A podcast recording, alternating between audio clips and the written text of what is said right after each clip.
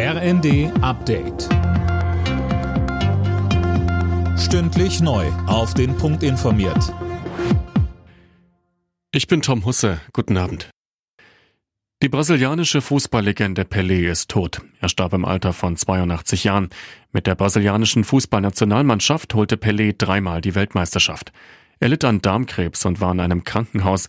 Sein Gesundheitszustand hatte sich zuletzt dramatisch verschlechtert.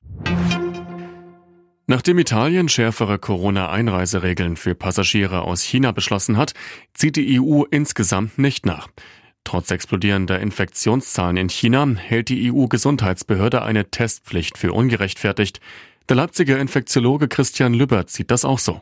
Im Moment ist es so, dass die Chinesen, wenn sie zu uns kommen oder kämen, eher Omikron-Sublinien mitbringen, die auch bei uns schon gesehen wurden, wo einfach diese relative Herdenimmunität weiter gilt. Insofern halte ich das eher für Aktionismus, dass man da jetzt wieder Einreisebeschränkungen oder auch Einreiseverbote erlässt. Heute ist in Deutschland wieder der Verkauf von Silvesterfeuerwerk gestartet. Nachdem Böller und Raketen in den vergangenen beiden Jahren wegen der Corona-Beschränkungen verboten waren, hofft die Branche auf gute Verkaufszahlen, auch wenn einige Läden gar kein Feuerwerk mehr anbieten.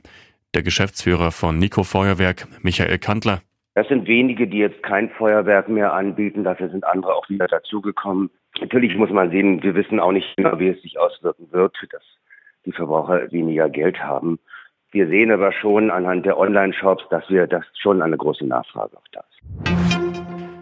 Beim Auftakt der Vier-Schanzentournee in Oberstdorf hat Karl Geiger als bester Deutscher Platz 4 geholt. Andreas Wellinger wurde Sechster. Den Sieg im ersten Springen holte sich der Norweger Halvor Egner Granerüth.